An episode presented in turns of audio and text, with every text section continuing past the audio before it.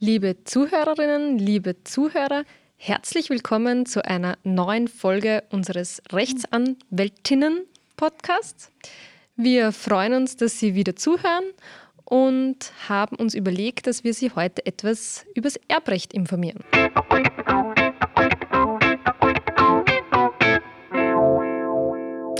Ja, von mir ein Hallo. Ich finde das super, dass die Nina so toll gegendert hat.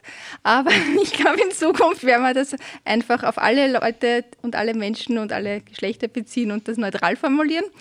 Ähm, Erbrecht ist super, ich mache es nicht. Ich mache Versicherungsrecht und Tierrecht, aber die Nina als Expertin ist da sicher top und ich habe auch gleich eine Frage an Sie.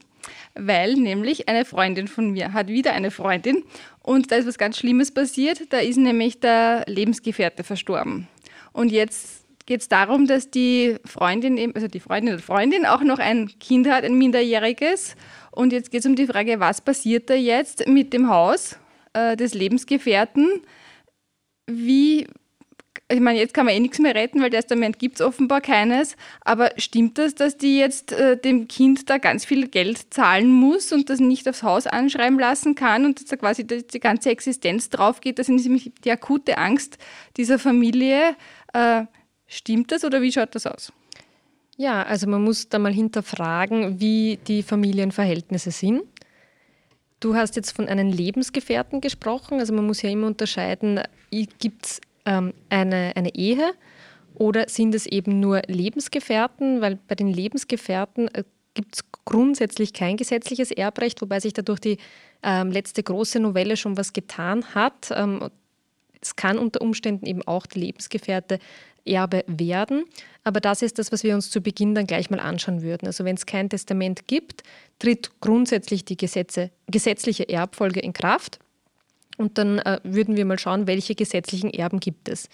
Wenn das Kind von diesem verstorbenen Mann war, ist natürlich das Kind ähm, Erb, Erbe und äh, berechtigt zu erben. Die Lebensgefährtin selbst wäre nicht Erbin, solange es einen anderen Erben gibt. Also da müsste man sich das anschauen, ob es noch weitere Erben gibt. Wenn nicht, würde grundsätzlich das Kind erben. Natürlich. Okay, und wenn die jetzt verheiratet gewesen wären, also weil ich könnte ja auch andere treffen, die das interessiert. Also wenn man verheiratet ist, was ist dann? Genau, also dann würde neben einem Kind, weiteren Kindern auch die Ehefrau zum Zug kommen. Die Ehefrau äh, würde ein Drittel erbberechtigt sein, die Kinder zu zwei Drittel.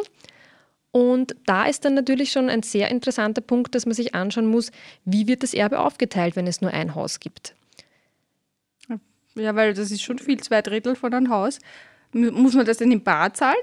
Nein, also grundsätzlich gibt es natürlich die Möglichkeit, dass auch die Kinder Eigentümer oder Miteigentümer des Hauses werden.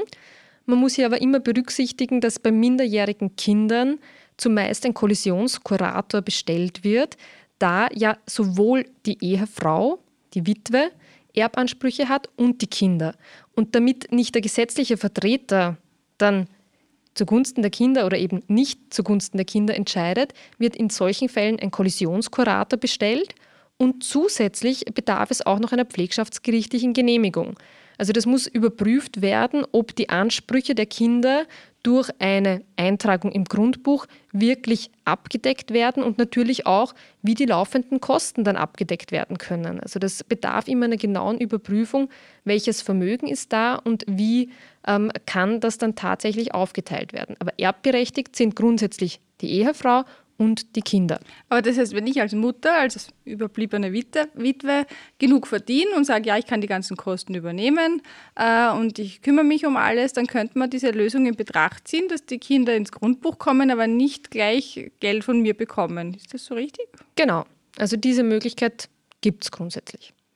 Aber ich muss mir natürlich auch immer überlegen, sobald die Kinder volljährig sind, können sie dann selbst über ihre Miteigentumsanteile entscheiden und ob ich das tatsächlich will. Wenn ich jetzt sage, die Kinder sollen nicht Miteigentümer beim Haus werden, dann muss ich mir überlegen, okay, kann ich die Ansprüche der Kinder anders finanziell erfüllen? Im schlimmsten Fall kann das sogar dazu führen, dass ich sage, okay, ich nehme mir jetzt einen Kredit auf, um die Ansprüche der Kinder abzudecken, damit meine Kinder nicht Miteigentümer im Haus sind. Mhm, okay, aber das klingt dann eh gar nicht so schlimm eigentlich. Also es klingt nicht schlimm, aber es kann dur durchaus zu, zu finanziellen äh, Belastungen führen, wenn ich jetzt sage, ähm, ich will eben nicht, dass meine Kinder Miteigentümer sind. Und ganz interessant ist das dann vor allem, wenn Kinder auf den Pflichtteil beschränkt werden. Diese Möglichkeit gibt es natürlich, wenn ein Testament vorhanden ist. Ist auch durchaus eine sinnvolle Lösung, aber auch hier muss ich bedenken, ein Pflichtteil steht den Kindern auf jeden Fall zu, außer es liegt ein ähm, Enterbungsgrund vor. Und dieser Pflichtteil ist definitiv ein Geldanspruch. Das heißt, hier besteht ein Geldanspruch und ich kann nicht sagen, okay, du bist Miteigentümer beim Grundstück und äh, somit habe ich keine Zahlungsverpflichtungen. Mhm. Okay, also so viel weiß ich ja, ein Testament kann ich ja auch selber errichten äh, und da brauche ich eigentlich keinen Anwalt oder Notar dazu. Ähm, aber eigentlich, dann kann ich das ja recht rasch für mich lösen, indem ich so ein Testament errichte. Muss ich da auf irgendwas aufpassen? Also das stimmt, jeder kann sein Testament selbst schreiben. Man muss hier sehr wohl auf die Form aufpassen. Also wenn ich ein Testament selbst verfassen möchte, muss ich es eigenhändig verfassen und muss es auch unterschreiben. Wenn ich das Testament äh, mit dem Computer schreiben würde oder falls ich vielleicht noch eine alte Schreibmaschine äh, zu Hause habe, mit der Schreibmaschine wäre das schon nicht formgültig, wenn nicht Zeugen zusätzlich hinzugezogen werden. Und natürlich ähm, ist es problematisch, wenn ein Testament selbst geschrieben wird und irgendwo versteckt wird, weil wer findet das dann? Oder findet es vielleicht jemand, der nicht im Testament bedacht ist und das Testament schnell verschwinden lässt, äh, damit ja äh, das gesetzliche Erbrecht zur Anwendung kommt? Also da sollte man sich wirklich Gedanken machen und auch die Option einer Registrierung äh, in Anspruch nehmen. Das bedeutet, dass ein Testament ähm, registriert wird im Testamentsregister und im Erbfall kann dann der Notar dieses Testamentsregister abrufen und schauen, ob es eben ein Testament gibt. Und in den meisten Fällen ähm, sind die Anwälte oder Notare, die ein Testament erstellen oder auch eines dann übernehmen, bereit, dieses zu hinterlegen das heißt, der Notar kann dann zum Beispiel unsere Kanzlei fragen, ob das Testament vorhanden ist und wir können es aushändigen. Sofern es natürlich das letztgültige war, kommt das dann äh, zur Anwendung.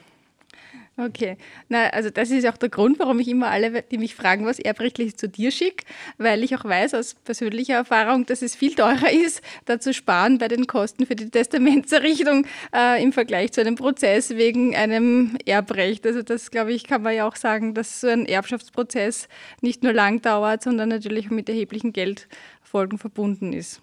Genau.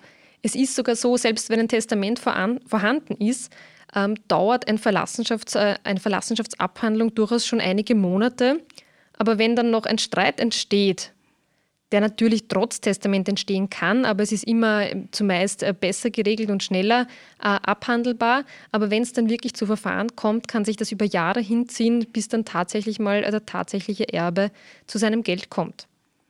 Okay, also auf jeden Fall einkalkulieren. Auf jeden Fall. Und ich finde, man muss sich hier immer überlegen, der das Ziel ist, dass der Erbe seinen letzten Willen bestimmt. Und wenn ich mir kein oder wenn ich kein Testament mache, mir keine Gedanken mache, dann kommt das gesetzliche Erbrecht ähm, zum Tragen, entspricht aber womöglich nicht dem, Erb, dem Willen des Erblassers. Und darum sollte man sich Gedanken machen und in einem Testament kann ich mich dann wirklich äh, ja, frei entfalten, meine Wünsche äußern und so sollte das Erbe dann auch aufgeteilt werden.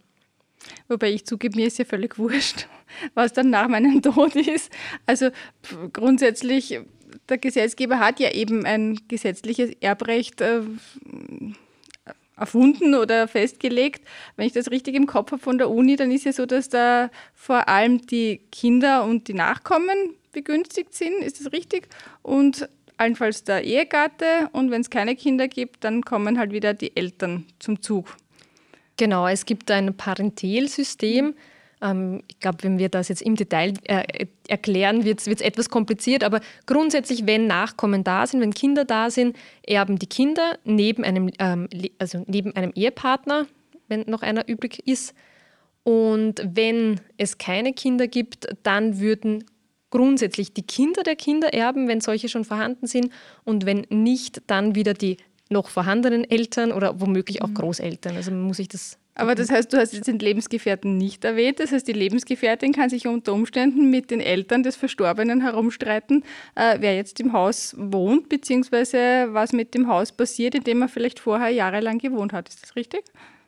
Das kann natürlich passieren. Man muss sich dann im Einzelfall äh, anschauen, wie lange hat die Wohngemeinschaft schon äh, bestanden und ähm, was eben jetzt auch neu äh, durch die letzte größere Novelle hinzugekommen ist, ist, dass ähm, ein Erbe grundsätzlich jetzt dann nicht mehr dem Staat zufällt, wenn es keine gesetzlichen Erben gibt oder früher gegeben hat, dann erbt jetzt ähm, auf jeden Fall der Lebensgefährte. Mhm. Aber wenn es ihm Eltern noch gibt, das heißt, man kann sich unter Umständen auf einen Streit zwischen Lebensgefährtin und Eltern einstellen und das ist sicher nicht immer lustig. Genau. Also es ist ja heute auch durchaus schon üblich, dass nicht jeder heiratet.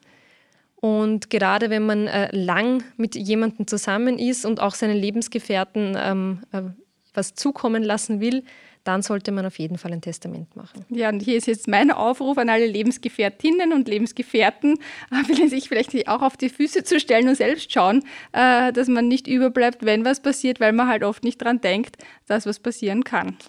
Genau. Und also vielleicht noch ein, ein anderer Zugang, wenn man jetzt sagt, mir ist es ja egal, wer mein Erbe mal bekommt.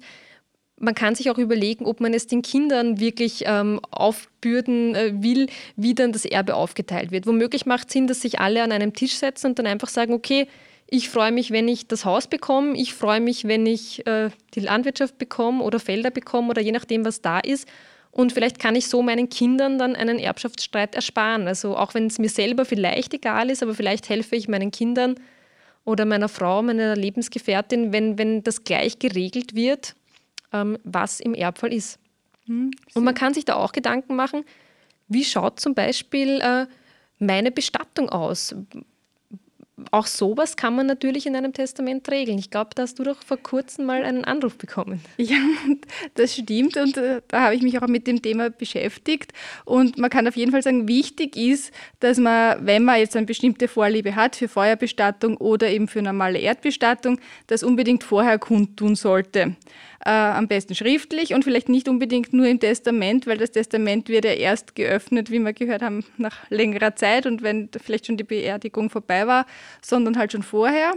Und das ist nämlich das Wesentliche. Also wenn der Verstorbene selbst sagt, was mit ihm passieren soll, dann ist das so das Bindende. Wenn der nichts dazu sagt, dann entscheiden die Hinterbliebenen und da gibt es verschiedene Rangordnungen. Das ist nämlich Ländermaterie, je nachdem in welchem Bundesland man stirbt äh, gibt es auch verschiedene Bestattungsgesetze. Und wenn es zum Beispiel keinen Ehegatten mehr gibt, dann könnten die Kinder entscheiden. Wenn sich die aber nicht einig sind, dann haben wir schon das nächste Thema, wer entscheidet dann. Äh, während in Vorarlberg, glaube ich, ist das geregelt ist, dass das älteste Kind äh, entscheidet, ist das in anderen Bundesländern anders. Das heißt, wenn einem das wichtig ist, also ich möchte auf jeden Fall verbrannt werden und ich habe das auch schon ganz oft gesagt, äh, dann sollte man das auch kundtun. Ja, also das ist wirklich interessant. Und ich glaube, Sie sehen, liebe Zuhörer, es macht durchaus Sinn, dass man sich äh, zum Erbrecht Gedanken macht, dass man sich überlegt, okay, ist für mich die gesetzliche Erbfolge in Ordnung oder will ich mein Erbe so aufteilen, wie ich mir das vorstelle?